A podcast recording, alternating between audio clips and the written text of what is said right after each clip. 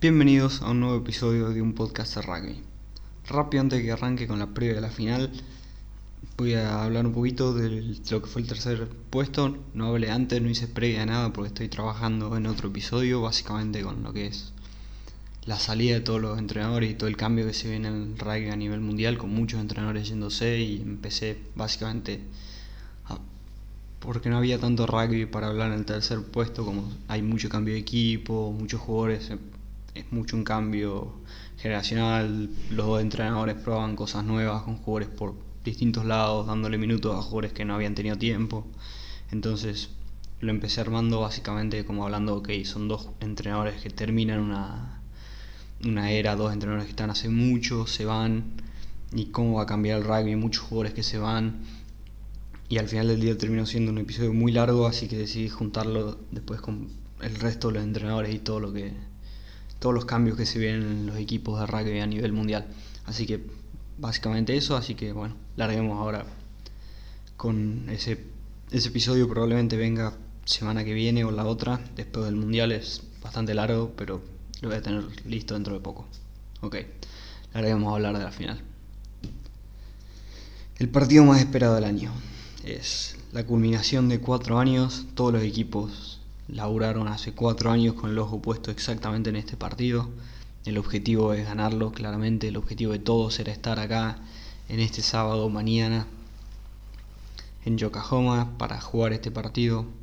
Dos entrenadores que los traen, dos equipos con dos entrenadores que los traen específicamente para este con este objetivo. Eddie Jones desde el momento que lo trajeron y él mismo habló que su objetivo era ganar el mundial. Está en la final. Razi Erasmus desde que entró su objetivo general fue llevar a, al rugby sudafricano a su mejor, mejor momento y lo está, está haciendo. Así que de nuevo Sudáfrica en la final. De ahí dos... Son dos equipos que venían de, de estar con un rugby en un muy mal lugar. Inglaterra venía ganando con Lancaster de vez en cuando, pero no jugaba bien y perdía muchas veces partidos que vos decís, che, qué mal que juega Inglaterra y por qué pierden tan mal. Y por el otro lado, Sudáfrica, que de repente no hacía nada bien post Mundial 2015, que a pesar de perder con Japón, venían bastante bien y de repente Sudáfrica era horrible. Y viene Raci Erasmus y ordena un poco las cosas. Así que muy bien un equipo, todo el mundo lo odia, nadie los quiere a los ingleses, todo el mundo quiere que pierdan, todo el mundo les cae mal. Del otro lado, Sudáfrica, un equipo que todo el mundo quiere, es una parte del rugby que todo el mundo le gusta, todo, toda persona vio Invictus, toda persona sabe la historia de lo que significó el rugby para, para Sudáfrica. Así que de un lado, de nuevo, alguien que nadie los quiere a los ingleses y del otro lado, un equipo que la gran mayoría de la gente quiere a Sudáfrica. Uno, subcampeón del norte, eh, Inglaterra viene a perder con Gales, el Seis Naciones, pero salió campeón con Saracens, equipo inglés, equipos muy similares, mucho se nota la influencia de Saracens en, Inglaterra, merecido campeón fue Saracens en esta temporada, y de ahí del otro lado, Sudáfrica, que fue campeón en el Rugby Championship, sin embargo en Super Rugby estuvieron medio flojos este año, aunque sabiendo que obviamente se guardan jugadores, pero hubo ahí un impacto. Los de Inglaterra tienen, los de la Rosa tienen todo a su favor. Las estadísticas todas están a favor de Inglaterra. Nunca el campeón del Rugby Championship o Tres Naciones ganó, salió campeón del Mundial. Nunca un equipo que perdió un, un partido en zona de grupo salió campeón Así que los de vienen de ganarle a los All Blacks, que generalmente es un buen, un buen augurio de que estar suficientemente bien para salir campeón. Mientras que Sudáfrica perdió con los All Blacks y de ahí empató con los All Blacks en este año. Así que están, están ahí. Motivacionalmente se los ve mejor a, Inglaterra, pero si alguien piensa que necesita motivación para jugar la final de la Copa del Mundo me parece que está equivocado. Yo creo que motivación hay demasiadas motivaciones para para jugar este ese partido básicamente. Perdón. Inglaterra fue muy muy dominante en este mundial, se ganó todos los partidos bastante cómodo, nunca se lo vio en, en mal lugar, incluso contra los mismos Blacks fue superior y ganó de forma cómoda. Sudáfrica por el otro lado viene con un mundial más complicado, ganó, le ganó bien obviamente a, a Japón de forma convincente, pero con Gales la peleó bastante y estuvo hasta cerca de quedarse afuera, en lo que fue un partido muy muy cerrado. Y así que eso básicamente llegan así los, los dos equipos. Así que bueno, suficiente dramatismo y qué sé yo, vayamos al, al rugby, específicamente al rugby de, de qué se espera en este partido. Primero, Inglaterra, hablemos de, Inglaterra que es más fácil un poco. Como llega Inglaterra, ya hablamos que llega muy bien. Formación, básicamente la misma formación, cero cambios. Los únicos cambios son en los suplentes, que son Willie Haynes estuvo está lesionado, así que queda Spencer. Y, y Jonathan Joseph entra de suplente cuando últimamente creo que venía, venía Powell. Pero básicamente mismo equipo, era lo que esperaba. Apareció el mejor equipo inglés, me parece que fue contra los All Blacks y Eddie Jones les da, le da la batuta y les lo da a todos. ¿Qué espero a cuanto a esquema de juego? Yo creo que lo mismo, podemos esperar exactamente lo mismo que en el partido contra Nueva Zelanda. Un juego más de presión, de intentar llevarlo a Sudáfrica a su propio campo, con muchos kicks.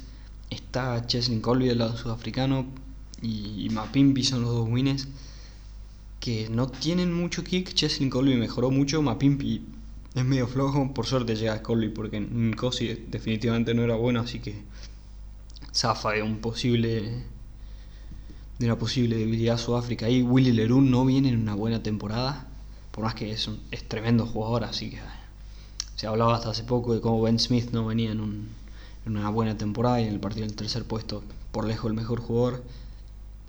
Y así que Willy Leroux es uno de esos tipos que de repente aparece es, es como Tuculet por ejemplo en, en los Pumas. Tuculet no tuvo un excelente año pero de repente entra y juega bien cumple y en un partido así puede dar puede ser la diferencia puede marcar la diferencia porque es un jugador con, mucho talento. Así que mucha presión va a haber me imagino en Mapimpi y en Colby. Van a tener que estar atentos van a tener que saber cuándo jugar saber cuándo devolverla la tiene un poco más difícil Inglaterra porque en Barrett no patea tanto como patea Will Leroux que es mejor obviamente en cuanto a kicks posicional y de ahí un poco el juego, me imagino que intentarán de nuevo un poco el juego abierto, sabiendo que de nuevo Cheslin Colby y Mapimpi son conocidos por no tener tan buenos tackles, sobre todo Colby tiene sus momentos de bueno tacleando, pero de vez en cuando pifia y va, demasiado arriba. Así que espero un poco también del juego ese abierto, intentando buscar las debilidades en las puntas del, juego sudafricano, porque por el medio con De Allende y, y Lucani Van te imaginas que va a estar bastante complicado y por forward ni hablemos porque va a estar muy difícil pasar por ahí, por el medio. Eh, posibles problemas que pueden llegar a tener Inglaterra en este final. Farrell, que viene bien, viene tacleando, pero de Allende, vos te imaginas que a Farrell lo movieron de, de 10 contra Australia, pues sabiendo que le iban a mandar a Kubidrani de punta. Y de Allende está muy fuerte, es de los mejores centros, de los mejores 12 fuertes que van a de punta a chocar y es experto en llevarse gente por delante. Así que Farrell tiene un, tiene un puesto bastante importante ahí que cumplir. De ahí el único partido que perdió Inglaterra en últimos momentos, que es importante, así realmente con muy buen nivel, fue el partido con Gales. Y fue un partido en el que el pack Gales lo dominó totalmente al, al pack inglés, estuvieron mejor físicamente, les controlaron mejor el juego y ante una defensa muy muy buena de Gales, Inglaterra no, no pudo romperla básicamente. De ahí, bueno, un poco de Eddie Jones hubo esta semana, muy bien Eddie Jones es un maestro en manipular la prensa para el lado que quiere, en sacarle presión a sus jugadores, en que la prensa hable de otra cosa. Esta semana se vio de nuevo lo mismo, Eddie Jones hablando de de cosas, tirándole un poco de basura a Warren Gatland, básicamente hizo que todos los diarios se enfoquen más en hablar de Warren Gatland y Hansen, de que que de Inglaterra y de Eddie Jones, básicamente, así que le saca presión muy bien. Pero Inglaterra definitivamente está en su punto más alto, están bien motivados y todo, Underhill, Curry, Curry nominado para mejor jugador del año y sabe lo que siga en Inglaterra, probablemente se lo lleve él. Así que muy muy bien este equipo este equipo inglés mete miedo, tiene, los, tiene lo necesario para, para ganar el mundial, algo que probablemente muy poca gente quiere, pero los ingleses están muy motivados, se los ve bien, físicamente se los ve bien, mentalmente es un equipo con, mentalidad ganadora, mucho de Saracens, así que están ahí, tienen todo para ganar. La clave va a estar por sobre todo para mí en los forwards, pero antes de cerrarlo, pasemos a hablar un poquito de Sudáfrica. Se habló bastante, como dije, esta semana de la motivación y de cómo Inglaterra llega mejor motivado, pero yo creo que es porque no se ve tanto el, de la prensa sudafricana, no, no hay tantos ojos, se habló más, los medios lo dominan más, los, medios ingleses, internacionales, se habla más de Inglaterra que que de Sudáfrica, pero este equipo sudafricano está más que motivado, se habló se salió a hablar un par de jugadores, saliendo a hablar como de que la final del 95 fue obviamente muy importante para Sudáfrica, pero si ganan esta, sobre todo con Colisi levantando la copa, sería un cambio importantísimo para Sudáfrica, como lo mencioné en mi video de los tres grandes del sur, Colisi es el enorme capitán de Sudáfrica, capaz un jugador más callado, que no, no se nota tanto como un Underhill, pero está siempre ahí, un, jugador al estilo de Alan Wynne Jones, más callado, pero que juega y está siempre ahí metido, siempre dejando todo en la cancha. Una historia tremenda, lo de Colisi salió de la nada y se armó en uno de los mejores, el mejor jugador de, su, país, así que una máquina. Como mencioné en, mi, en el episodio de los tres grandes del sur, Colisi, del momento que lo hacen capitán, básicamente aumentó la, la cantidad de gente en Sudáfrica que, que ve rugby, sobre todo la, de la población negra. Es el emblema, el jugador que todos quieren ser, el jugador que inspira a todos los chicos de ahí que quieren ser, quieren ser él, que quieren, que ven que se puede hacer, básicamente, que se puede salir de, desde bien abajo, de nada en Sudáfrica y volverse una estrella internacional a puro esfuerzo y pura garra y, y buen rugby como Colisi. Es, para mí motivación no, no va a ser un problema para este equipo de Sudáfrica. Yo creo que tienen demasiada, por más que hubo un par de rumores y peleas internas, pero se lo ve sólido a este, a este equipo, a este equipo sudafricano. La verdad que no lo descuenten. No, yo creo que decir que, que Inglaterra llega más motivado es injusto para este, para lo que es por todos lados un tremendo equipo sudafricano.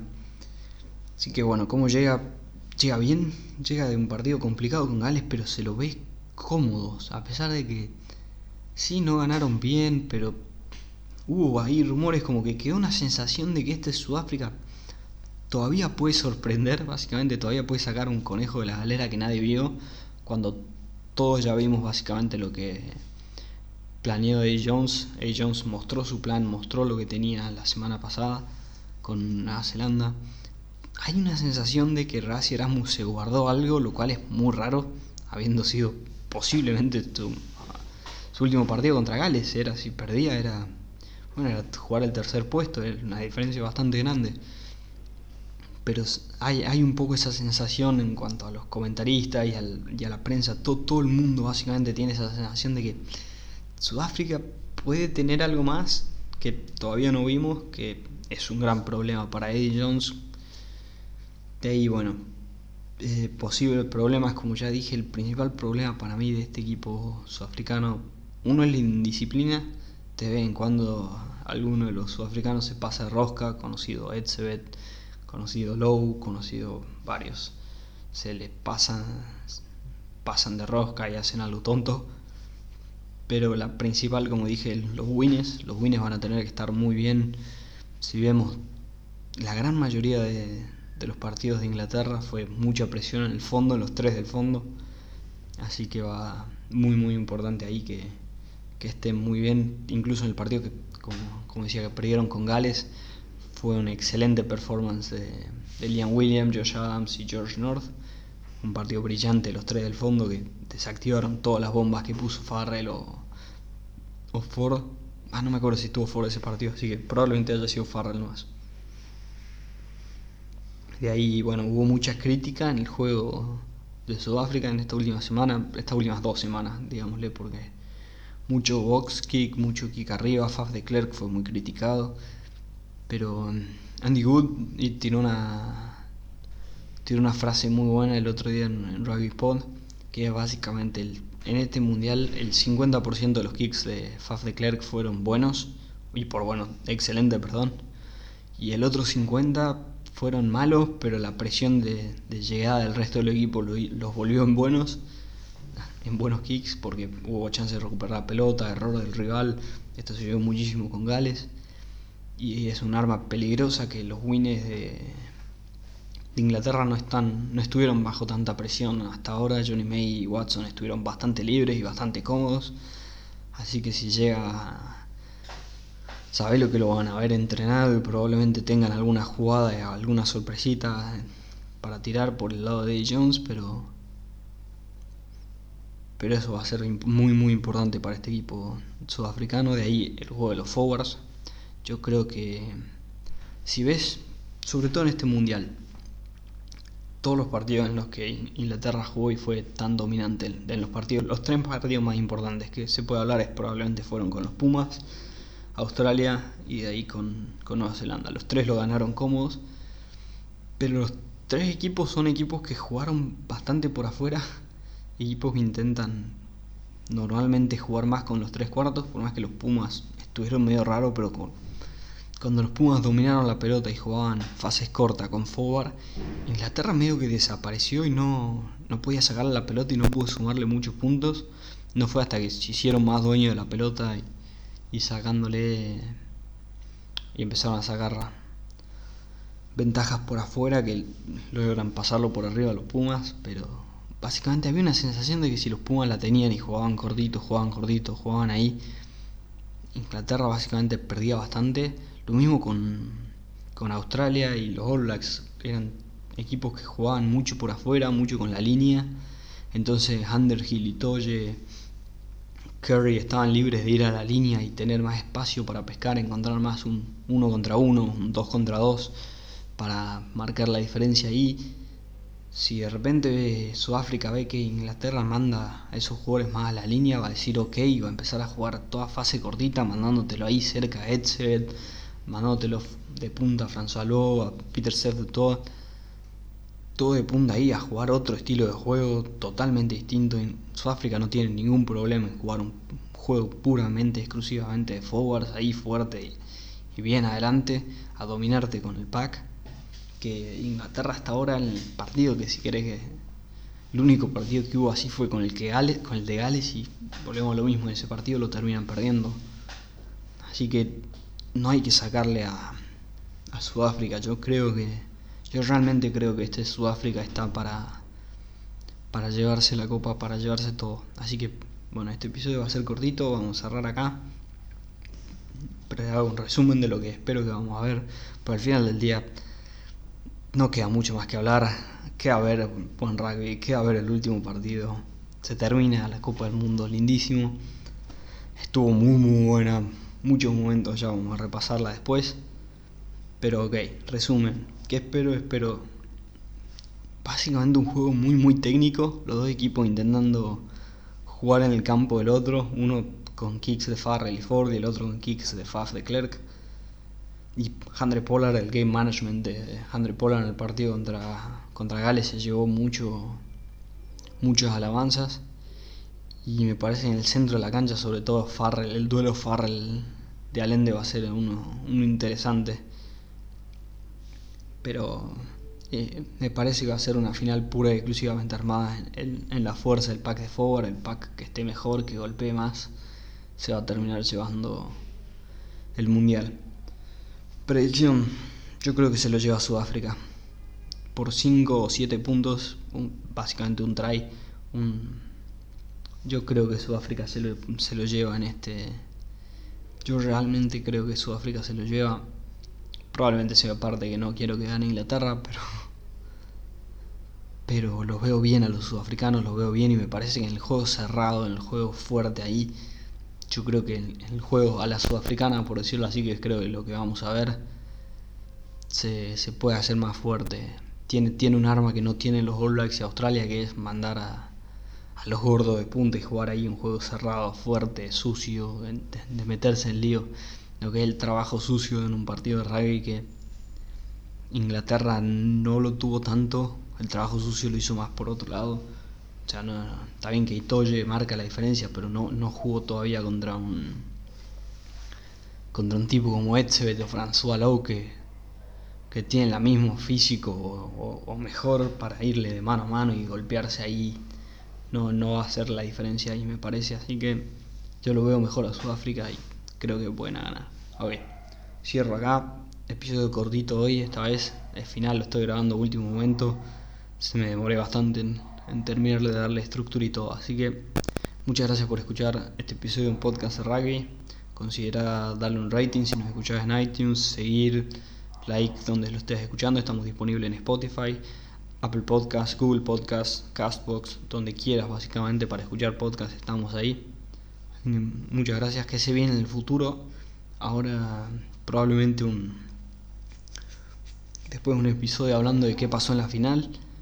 Más adelante este episodio que hablé de básicamente el fin de una era de muchos coaches, de muchos equipos, muchos coaches, muchos entrenadores va a haber un cambio bastante grande en, el rugby en general, yo creo más adelante. De ahí empezar a preparar contenido para el Super Rugby, que se viene principio del año que viene, con varios cambios. Espero que, que haya mucho cambio en eso, pero bueno, más adelante tranquilos que va a seguir habiendo mucho, mucho episodio después de la Copa del Mundo, esto no para acá. Así que muchas gracias por escuchar este episodio de un podcast de rugby.